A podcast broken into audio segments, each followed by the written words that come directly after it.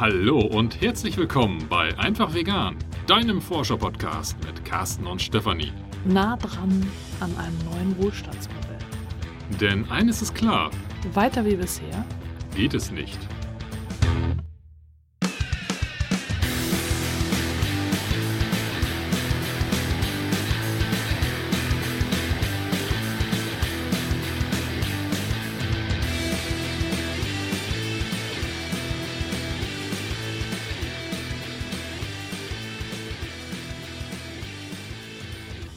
In dieser Folge sprechen wir ausnahmsweise einmal über ein gesundheitliches Thema, nämlich über das Thema Jod. Das ist aus verschiedenen Richtungen an uns herangetragen worden. Zum einen hat ein Clanmitglied uns auf eine Podcast-Folge zum Thema Jod aufmerksam gemacht. Und zum anderen haben wir die Ergebnisse der Veggie Youth Studie bekommen, an der wir mit unserem Sohn teilgenommen hatten letztes Jahr. Also ist jetzt eigentlich schon ein Jahr her, genau. Und äh, da wurden unter anderem neben Ernährungsprotokollen auch Urin- und Blutproben genommen. Und äh, die, das Urin ist auch auf Jod untersucht worden. Und da wurde festgestellt, dass unser Sohn vielleicht einen Jodmangel hat. Also das ist da sehr vage ausgedrückt gewesen. Es könnte darauf hindeuten, dass er zu wenig mit Jod versorgt wird. Und diese Ergebnisse kamen zeitgleich eben mit dem Hinweis auf die Podcast-Folge, auch wenn das unabhängig voneinander war, weil das Klarmitglied natürlich nicht wusste, dass wir gerade in dem Moment diese, ähm, ja, die, diesen Bericht bekommen hatten, die Untersuchungsergebnisse. Und äh, das hat uns jetzt alles dazu gebracht, uns mehr mit dem Thema Jod zu beschäftigen. Und wenn ich uns sage, meine ich Carsten und deswegen übergebe ich jetzt an Carsten. Was hast du denn so rausgefunden? Ist Jod wirklich so wichtig oder kann man das vernachlässigen? Mir ist wichtig. Damit ist eigentlich schon alles gesagt. Nein, äh, die Thematik Jod war für mich spannend. Äh, ich habe so den Eindruck gehabt, dass das in die Richtung wie Vitamin D geht. Ja, also Vitamin D ist jetzt allerdings auch schon ähm, relativ publik geworden und äh, wird auch stärker thematisiert als in der Vergangenheit. Wobei ich nach wie vor den Eindruck habe, wenn ich mit ähm, Nicht-Veganern spreche oder ich sage jetzt mal mit, mit herkömmlich äh, lebenden Menschen, scheint es dort immer noch nicht so das Thema zu sein, sondern ähm, auch da befinden wir uns wahrscheinlich in so einer Art Informationsblase. Es gibt wahrscheinlich ähm, viele Leute, die sich halt mit, mit Thema Vitamin D auseinandersetzen und ein Großteil, die es nach wie vor nicht tun. Und ähnlich habe ich das jetzt bei der Beschäftigung mit dem Thema Jod auch empfunden. Es gibt offizielle Empfehlungen, das Thema Jod selber ist halt in der Öffentlichkeit präsent in der Hinsicht, dass äh, es jodiertes Speisesalz gibt. Darüber hinaus wird es aber nicht großartig weiterverfolgt und ähm, auch Ernährungsempfehlungen sind da noch nicht wirklich, ähm, ja, ich sage es jetzt mal so weit fortgeschritten wie jetzt vielleicht einige wissenschaftliche und Expertenmeinungen oder Erkenntnisse.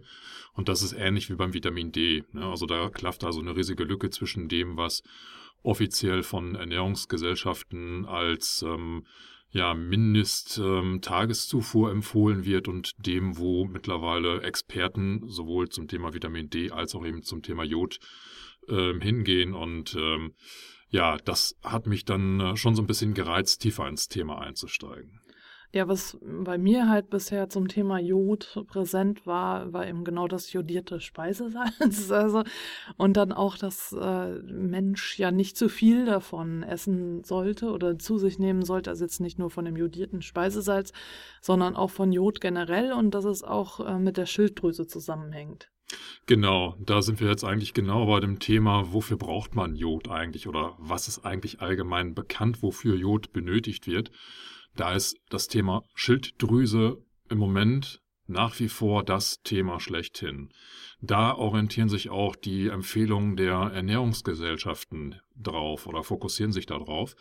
Und ähm, das ist so ein bisschen, äh, ich will nicht sagen Irreführung, sondern ein bisschen zu kurz gedacht. Ähm, Jod hat vielfältige Funktionen im gesamten Körper, nicht nur in der Schilddrüse. So und ähm, diese Fokussierung auf die Schilddrüse hat eben dazu geführt, dass äh, die Ernährungsempfehlungen, die ausgesprochen werden, egal ob das jetzt die DGE oder vielleicht weltweit die WHO ist, eigentlich eher versuchen, einen Mangel, einen Jodmangel in der Höhe zu beziffern, dass eben keine Schilddrüsenprobleme auftreten. So, das sind also relativ geringe Referenzwerte, die dort ausgesprochen werden, die eben wirklich dieser Mangelvorsorge entsprechen. Darüber hinaus wird einfach gar nicht geguckt, wofür wird Jod sonst noch benötigt, wo steckt Jod sonst noch drin und was sind vielleicht bessere ähm, Empfehlungen, die über ja, das Vermeiden eines Mangels hinausgehen. Ne? Also es ist ja dann ja nochmal ein anderer Schritt zu sagen, also ich will jetzt nicht nur einen Mangel vermeiden, sondern ich möchte eine optimale Versorgung haben. So, und äh, da hat die Beschäftigung mit dem Thema Jod ähm, schon geholfen, also zumindest mir geholfen, mal einen etwas anderen Blick auf das Thema zu bekommen und überhaupt erstmal ein Bewusstsein zu schaffen. Oh, das ist ein Thema. Ne? War, war vorher für mich kein Thema, weil mein Wissensstand, bevor ich mich jetzt über diese Podcast-Folge oder auch über ähm, Literatur, die ich mir dann äh, geholt habe, ähm, ähm, bevor ich mich damit beschäftigt hatte, war einfach, ähm, dass es eben ja dieses jodierte Speisesalz gibt. Da soll man halt regelmäßig von essen, beziehungsweise seine ähm, Speisen mit anreichern. Und ähm, dann das Zweite, was ich als Kenntnis hatte, war, dass ähm, Deutschland beziehungsweise Europa eben generell ein Jodmangelland ist, weil eben Jod in unseren Böden nicht oder nur in sehr geringen Mengen vorkommt, was unterschiedliche Gründe hat, teilweise geografisch, teilweise die Art und Weise der Landwirtschaft, wie sie betrieben wird. Aber ähm, Fakt ist einfach, dass ähm, Deutschland als Jodmangelland tituliert wurde. Das wurde auch offiziell ähm, tatsächlich mal so ausgesprochen von, ich weiß jetzt gar nicht, offiziellen Stellen, sage ich jetzt mal so ein bisschen platt, ähm, mittlerweile wieder zurückgenommen, wobei Experten nach wie vor ähm, Deutschland als Jodmangelland ansehen. Und du sagst jetzt, Jod wird nicht nur für die Schilddrüse oder für die Schilddrüsenfunktion ähm, benötigt. Für was denn dann noch? Ja, das ist so ein bisschen spannend und ähm, großteils noch unbekannt. Und ähm, wenn ich das so richtig gelesen habe, ist sich die Forschung da auch wirklich noch nicht so sicher. Ne? Also es ist tatsächlich noch Forschungsgegenstand, wo auch in Zukunft noch neuere Ergebnisse und Erkenntnisse erwartet werden. Allerdings muss man dazu sagen, ist diese Erkenntnis, dass Jod außerhalb der Schilddrüse auch grundlegende Funktion hat, gar nicht so jung, sondern schon relativ alt. Da muss ich so ein bisschen in die Historie reingehen. Seit wann wissen wir eigentlich, dass Jod wichtig ist und auch Jod in Zusammenarbeit oder im Zusammenhang mit der Schilddrüse eine wichtige Funktion spielt? Das ist so ungefähr so Ende des 19. Jahrhunderts ähm, herausgekommen. Und zwar haben sich dort äh, Mediziner mit dem Thema beschäftigt. Ein Mediziner, der sich Ende des 19. Jahrhunderts ähm, mit dem Thema beschäftigt hat, hat Jod in der Schilddrüse nachgewiesen. Das war damals medizinisch ein, ein ziemlich großer Fund, der auch sehr populär gemacht wurde und ähm, aufgrund der Popularität, die diese Information ähm, gewonnen hat, ähm, ist halt genau dieses Bild in der Öffentlichkeit auch entstanden. Jod ist gleich in Zusammenarbeit mit der Schilddrüse wichtig. Ähm, leider war diese Erkenntnis nicht wirklich ausreichend, weil Jod später im gesamten Körper gefunden wurde. Also es ähm, wurde bis hin zu den einzelnen Zellbestandteilen ähm, festgestellt, dass ähm, einzelne Körperzellen Jodrezeptoren haben, was ja, wenn man den menschlichen Körper so ein bisschen einschätzen kann, heißt, äh, wo ein Rezeptor ist, ist auch der, die Notwendigkeit für einen bestimmten Stoff drin. Und das deutet schon darauf hin, dass Jod eben nicht nur in der Schilddrüse, sondern auch in anderen Stoffwechselfunktionen wichtig ist. Diese Erkenntnis ist aber erst Jahrzehnte später in der Wissenschaft ähm, ja, aufgetreten und konnte dann allerdings auch nicht mehr so publik gemacht werden. Also dieser große Hype, Jod ist damals wirklich so mit dem Thema Schilddrüse groß geworden und alles andere ist dann mehr so ein Nebenschauplatz geworden, wo dann vielleicht Experten stärker Wissen aufbauen konnten, aber in der ähm, Allgemeinheit oder im Allgemeinwissen ist es nach wie vor eben äh, nur die Schilddrüse gewesen. Und insgesamt ist die Iodfunktion relativ breit gestreut. Das heißt also, neben dem Produzieren der Schilddrüsenhormone ähm, wird Jod auch benötigt für das Bilden von Geschlechtshormonen, Neurotransmittern. Es äh, ist als ähm, sehr hochwirksames Antioxidant ähm, gegen freie Radikale äh, wirksam und ähm, es wurde auch festgestellt, dass es ähm, einen entsprechenden Einfluss auf bestimmte Krebsarten hat. Also ähm, ein Jodmangel wird klar mit einem Risiko für ähm, zum Beispiel Brust, äh, Eierstock oder auch Gebärmutterkrebs äh, genannt. Das sind ähm, so, wenn ich das richtig gelesen habe, eben äh, wissenschaftliche Datenlagen, die relativ eindeutig sind, dass dort dieser Risikozusammenhang mit einem Jodmangel existiert. Und das deutet natürlich darauf hin, dass eben die Jod eine ganz wichtige Funktion im gesamten Körper hat. So, und diese Beschäftigung dauert halt, wie ich vorhin schon sagte, an. Ne? Also die Erkenntnislage ist noch nicht wirklich so abgeschlossen, dass man jetzt hundertprozentig weiß, wofür Jod überall benötigt wird. Und das ist tatsächlich, wie ich auch anfangs schon sagte, so eine Parallele zum Vitamin D. Wobei hm, das, was ich jetzt so aus der Beschäftigung mit beiden Themen herausgenommen habe, ähm, habe ich den Eindruck, dass Vitamin D schon ein bisschen besser erforscht ist als Jod. Das kann aber auch täuschen, vielleicht habe ich mich noch nicht tief genug eingelesen, aber so von der öffentlichen Wahrnehmung her ähm, dümpelt Jod von, vom Kenntnisstand und von der Wahrnehmung her tatsächlich noch dem Vitamin D hinterher. Ja, nachdem du dich so damit beschäftigt hattest, hast du auf einmal ganz viele Algen gekauft. Und dann sehe ich dich auch morgens mit so eingeweichten Algen, wie du sie, hm, wie kleine Nudeln zu dir nimmst.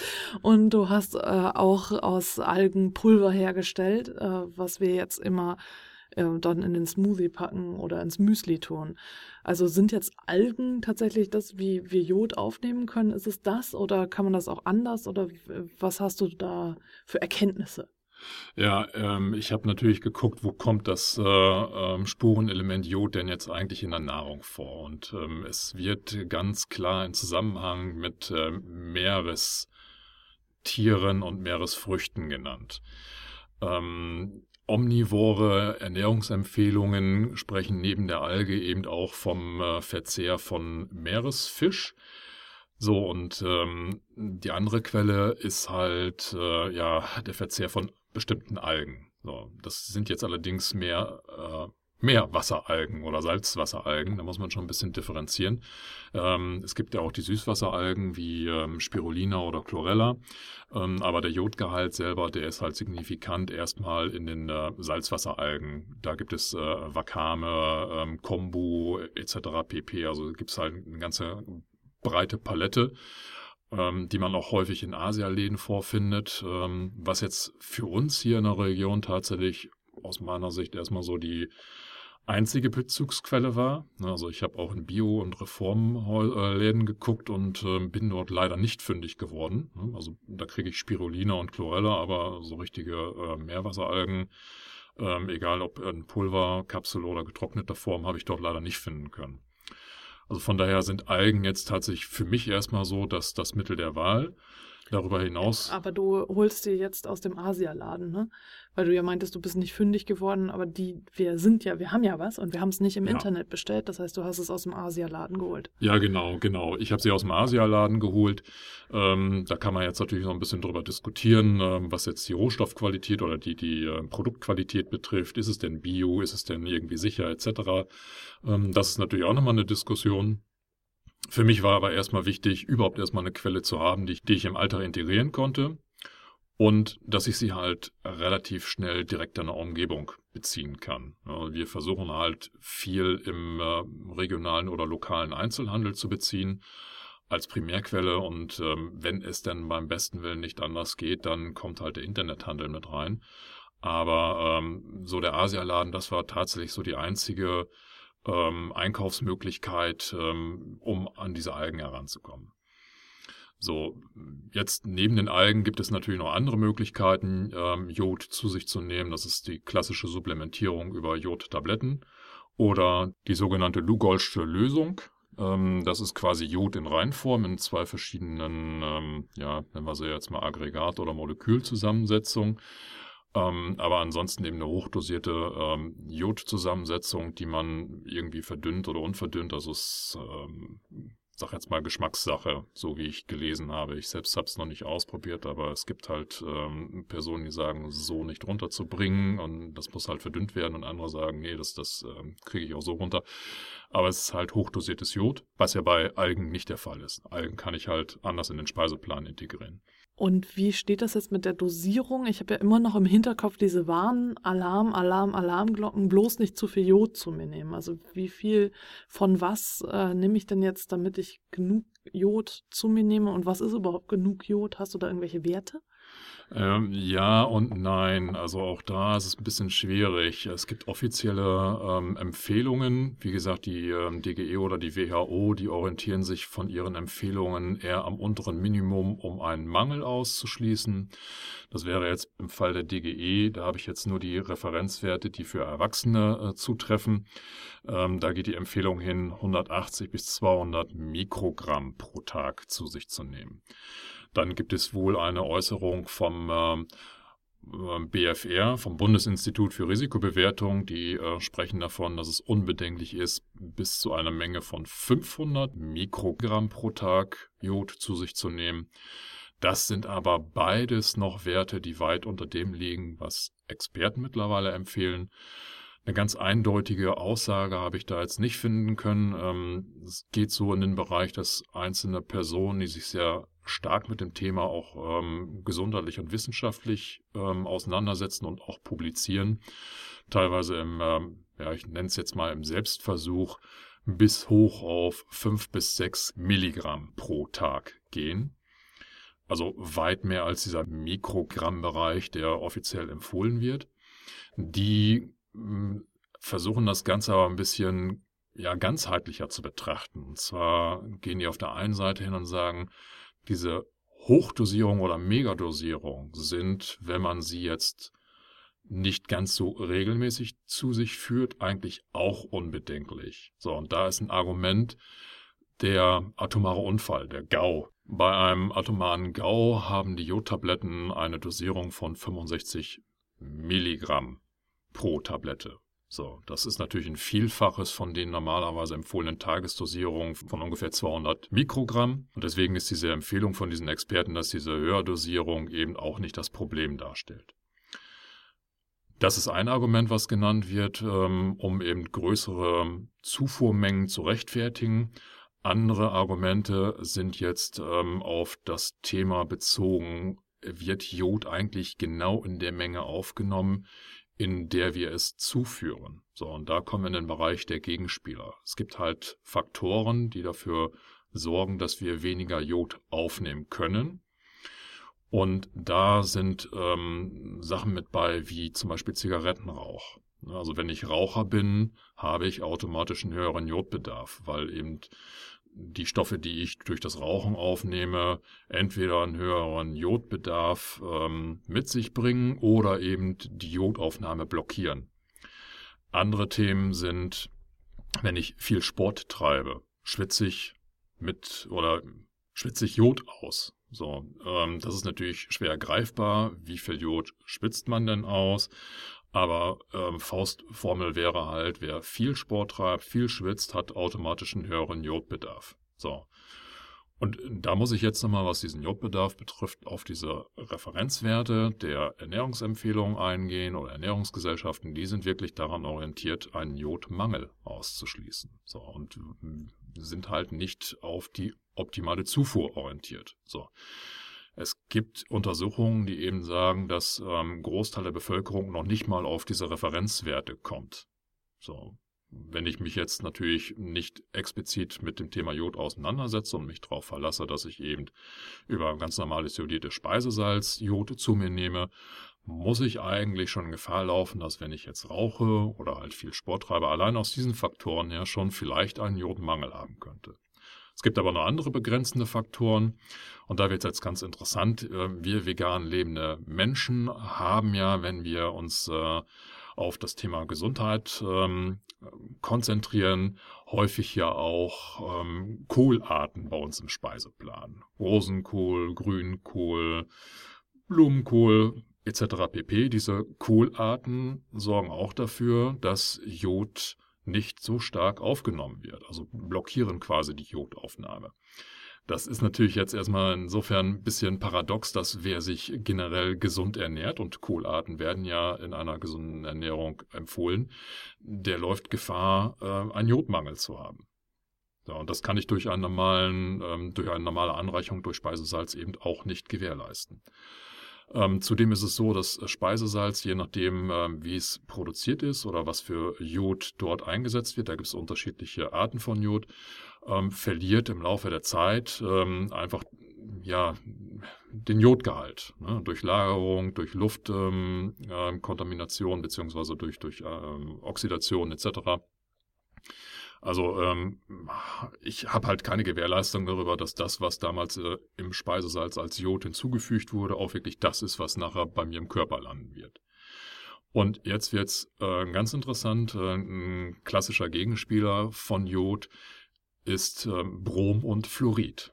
Brom ist jetzt erstmal nicht so das Thema im normalen Alltag. Ähm, ich wüsste jetzt nicht, ob ähm, Brom sonst irgendwie durch, durch Ernährung oder durch andere Substanzen ähm, in unseren Körper gelangt. Äh, aber es wird halt teilweise in Arzneimitteln eingesetzt. Das heißt also, Personen, die auf Arzneimittel angewiesen sind, dann könnte es durchaus sein, dass eben Brom in diesen Arzneimitteln vorhanden ist und dementsprechend auch dafür sorgt, dass äh, die Jodaufnahme reduziert wird. Aber Fluorid ist ein Thema. So, und äh, wenn man jetzt zum Beispiel im Supermarktregal vor diesen Speisesalzpackungen äh, steht und äh, dann ein äh, Speisesalz findet, wo ähm, Jod und Fluorid mit drin ist, dann kann man da mit diesen Informationen, die man jetzt an der Hand hat, einfach nur noch mit dem Kopf schütteln und denken, okay, was ist da denn jetzt der Sinn? Da hat wahrscheinlich der Produktentwickler nicht wirklich drüber nachgedacht oder die Marketingabteilung das letzte Wort gehabt. Ähm, Fluorid wird ja quasi mit, äh, mit starken Zähnen aus, ähm, in Zusammenhang gebracht und das ist ja auch so das Argument, weswegen man Fluorid auch in der Zahnpasta haben sollte. Aber Fluorid blockiert eben auch die Jodaufnahme. So, es macht ja jetzt keinen Sinn, im Speisesalz beides mit reinzupacken, dann kann ich mir beide Substanzen eigentlich sparen. Aber da sollte man eben drauf auf passen, dass man eben nicht äh, durch Zahnpasta oder durch fluoridiertes Speisesalz zu viel Fluorid in den Körper ähm, aufnimmt und dann auch riskiert, dass das Jod, was sonst noch vielleicht im ähm, angereicherten Speisesalz vorhanden ist oder in der restlichen Nahrung, dass das dadurch eben blockiert wird und auch hierdurch ein Risikofaktor entsteht, einen Jodmangel auszuprägen. So, Jodmangel selber, ich habe am Anfang eben diese Funktion, wofür wird Jod benötigt genannt. Den wirklich ganz krassen Jodmangel haben wir heutzutage Gott sei Dank nicht mehr. Mir ist in dem Zusammenhang nochmal wichtig, darauf hinzuweisen, dass ein Jodmangel nichts Leichtfertiges ist. Also ähm, ein Mangel an Jod kann gerade in der Schwangerschaft und im Kleinkindalter dazu führen, dass sich das Gehirn des Kindes halt nicht ähm, gesund entwickeln kann. Und die ähm, Bilder, die dort dann entstehen können, die Krankheitsbilder, die gehen schon in den Bereich einer äh, geistigen äh, Behinderung und sind auch nicht heilbar. Also wenn, wenn es erstmal dazu kommt, dass äh, dieser Mangelzustand diese Formen und diese Ausprägungen angenommen hat, dann äh, ist das äh, ein Umstand, wo ähm, dann der Mensch, das Kind ein ganzes Leben lang drunter ja, vielleicht zu leiden hat. Und äh, dementsprechend ist das etwas, was ähnlich wie beim Vitamin B12 nicht auf die äh, leichte Schulter zu nehmen ist, sondern eben äh, ernsthaft berücksichtigt werden muss. Das ist Gott sei Dank heutzutage durch die medizinische Versorgung von Schwangeren gewährleistet, aber unterstreicht auch nochmal die Relevanz dieses Spurenelementes Jod ne, und grenzt auch dort interessanterweise ja das Thema zum bisher im Fokus stehenden Schilddrüsenhormon ab. So, jetzt habe ich natürlich viel darüber gesprochen, was ist denn jetzt, äh, wie, wie nimmt man das auf, was ist ein Mangel, aber mir fällt es halt ähm, schwer bis unmöglich, jetzt tatsächlich eine, eine Empfehlung auszusprechen. Ähm, darf ich eigentlich auch gar nicht, das ist jetzt eine persönliche, eine private Meinung, die ich hier kontur, nur weil ich mich mit dem Thema auseinandergesetzt habe. Aber ich bin ja jetzt kein Ernährungsberater, kein Gesundheitsexperte und könnte eben auch keine belastbare und äh, medizinisch haltbare Empfehlung aussprechen. Aber trotzdem kann ich halt empfehlen, du lieber Hörer, liebe Hörerin, setz dich mit dem Thema mal auseinander. Versuch mal im Internet ähm, Informationen rauszusuchen, beziehungsweise, wenn es dir möglich ist, dann irgendwo aus einer Bibliothek oder aus dem Buchhandel ein entsprechendes Buch ähm, zu Rate zu ziehen. Einfach um dieses Verständnis zu bekommen, dass es schon noch eine Spannbreite gibt zwischen dieser äh, diesem Vermeiden von einer Mangelversorgung, die eben, wie gesagt, primär erstmal nur die Funktion der Schilddrüse im ähm, Fokus hat und die, ich sag jetzt mal, optimale Versorgung, ohne da jetzt tatsächlich Empfehlungen aussprechen zu können. Also das halte ich schon für wichtig, sich da ein bisschen mit auseinanderzusetzen. So. Und mein Weg, das Ganze ein bisschen sicherzustellen, ist jetzt aktiv eben Algen mit in den Alltag zu integrieren da orientiere ich mich mehr an den Empfehlungen, die ausgesprochen werden hinsichtlich der Ernährungsweise asiatischer Völker, wo eben auch diese Meeresalgen eigentlich tagtäglich im Speiseplan vorzufinden sind. Und zwar in Mengen, wo auch die Jodversorgung deutlich, deutlich über dem liegt, was hierzulande als Empfehlung gilt. Und ähm, ich werde da wahrscheinlich nicht hinkommen, weil also von, von den äh, zugeführten Mengen, weil die Gerichte ja teilweise Algen in, in Rohform als, als Meeresspaghetti etc. enthalten und das haben wir jetzt so nicht im Speiseplan, sondern äh, ich habe mir halt Algen geholt, wie zum Beispiel die Kombu-Alge, die einen extrem hohen Jodwert haben kann. Auch da sind die Spannbreiten relativ groß und nicht jede einzelne Packung wird so minutiös untersucht, dass auf dem Produkt zu sehen ist, wie viel Jod ist denn jetzt tatsächlich in dieser einen Packung. Aber ich habe halt ähm, diese entsprechenden Algen genommen und ähm, im Hochleistungsmixer zu Pulver verarbeitet, was ich jetzt quasi als ja, für mich Speisesalzersatz ähm, zum Anreichern der Nahrung verwende. Wobei man darauf achten muss, dass Jod eben äh, hitzeempfindlich ist und äh, man sollte es nicht während des Kochens mit reinen Mengen, weil äh, dann wird es zerstört, sondern immer nach dem Kochen. Also wenn die Speise gerade abkühlt oder kurz vor dem Verzehr eben noch als i-Tüpfelchen drauf streuen, wie auch immer. Hat dann aber auch diesen krassen Meeresgeruch. Ne? Also es riecht wirklich nach Meer. An der Stelle alle Küstenbewohner haben natürlich da einen Vorteil. Also dieses typische, dieses, ja, was ja kurmäßig schon empfohlen wird, an der Küste entlang zu gehen, die, die Seeluft einatmen. Das ist tatsächlich auch mal eine Möglichkeit, Jod aufzunehmen, weil Jod nicht nur oral über die Nahrung aufgenommen werden kann, sondern eben auch über die Atemluft oder auch über die Haut. Ja, also äh, wenn ich jetzt äh, irgendwo ein, ein Jodbad nehme oder äh, mein, mein Badewasser mit entsprechender Jodlösung dann anreicher, dann habe ich auch die Möglichkeit, über diesen Weg Jod auf, äh, oder Jod aufzunehmen. Und jetzt stellt sich natürlich irgendwie die Frage, wie misst man das denn jetzt? Ob ich, äh, wie finde ich raus, ob ich jetzt einen Jodmangel habe oder nicht? Ja, die ähm, Erkenntnis, habe ich jetzt einen Jodmangel oder nicht, ähm, da gibt's halt verschiedene Möglichkeiten, die in der Literatur empfohlen werden. Es geht von optischen Eindrücken, ähm, habe ich irgendwie am Ellbogen raue Stellen wie verlässlich das als Test ist, weiß ich jetzt ehrlich gesagt nicht. Aber wirklich messen, da gibt's halt den sogenannten Urintest. So, und das ist ja auch das, was äh, in der Veggie Youth Studie durchgeführt wurde. Da gibt's verschiedene Möglichkeiten, wie ich herausgefunden habe. Ich glaube, der verlässlichste ist der sogenannte 24-Stunden-Test. Und zwar ähm, orientiert der sich daran, wie viel Jod in einem Tag ausgeschieden wird. Und dazu muss, wenn ich das richtig verstanden habe, das Urin eines Tages gesammelt werden und aus dieser Gesamtmenge dann äh, quasi über ähm, Laborgeräte der Gehalt an Jod ermittelt werden. So. Was hat das jetzt mit dem Jod im Urin zu tun? Ähm, dem liegt zugrunde, dass der Körper sowieso regelmäßig Jod ausscheidet. So. Und über die Menge des ausgeschiedenen Jods kann ich halt erkennen, habe ich einen Jodmangel oder nicht.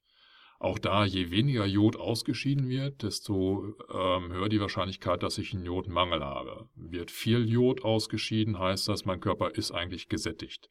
Dazu muss man ähm, ungefähr wissen, wie viel ähm, Jod ist eigentlich im menschlichen Körper vorhanden, wie viel könnte rein theoretisch ausgeschieden werden. Und da gehen so die Meinungen so zwischen 20 bis 50 Milligramm für einen Erwachsenen. Und wenn der Körper halt gesättigt ist, dann wird eben über den Urin mehr Jod ausgeschieden, weil ja auch mehr Jod im Körper verfügbar ist.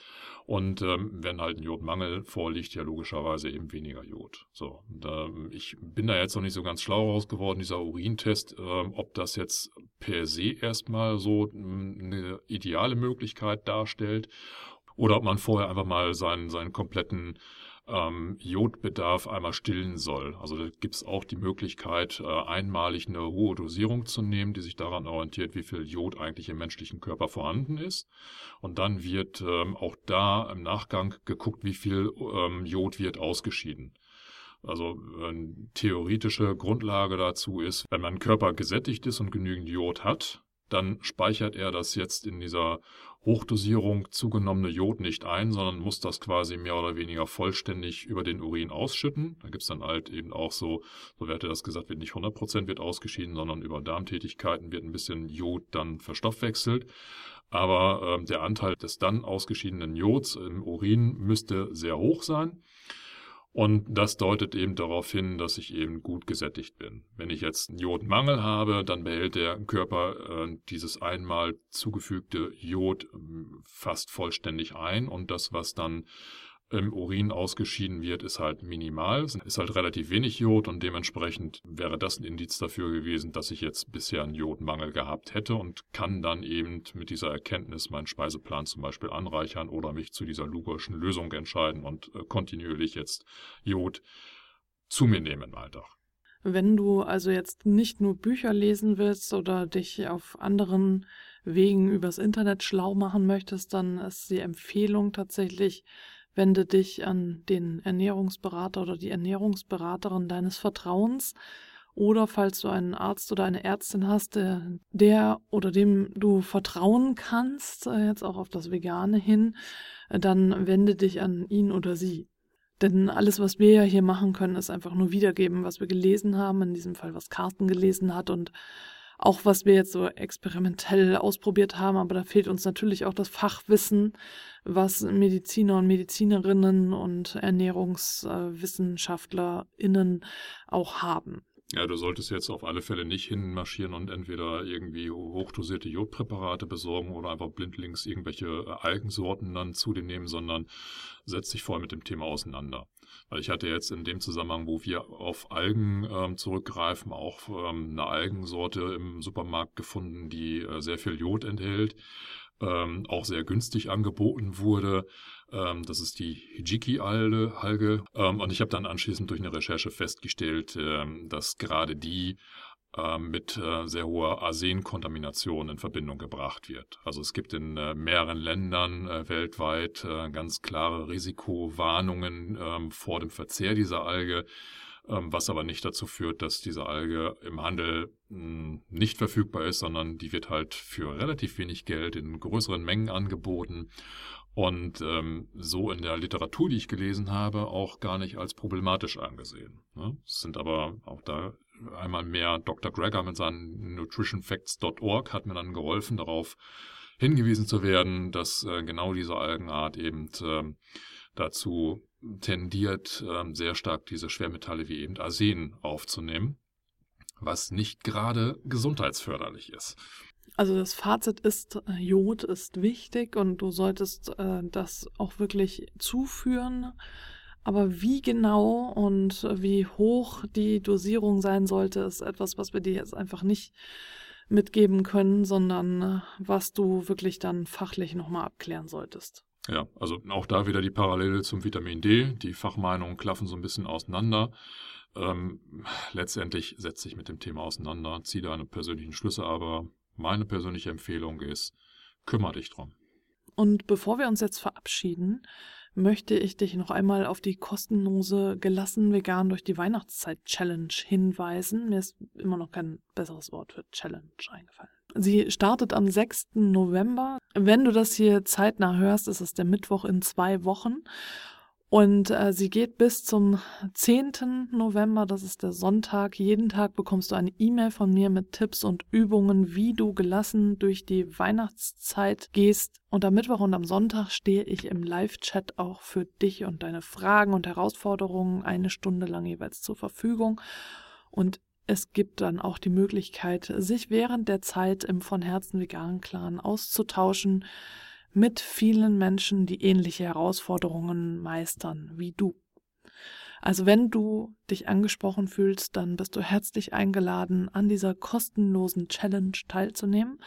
Den Link zum Anmelden findest du hier unter der Folge oder in den Show Notes. Und wenn du noch jemanden kennst, für den oder die diese Challenge genau das Richtige ist, dann gib den Link doch einfach weiter. Ich freue mich darüber.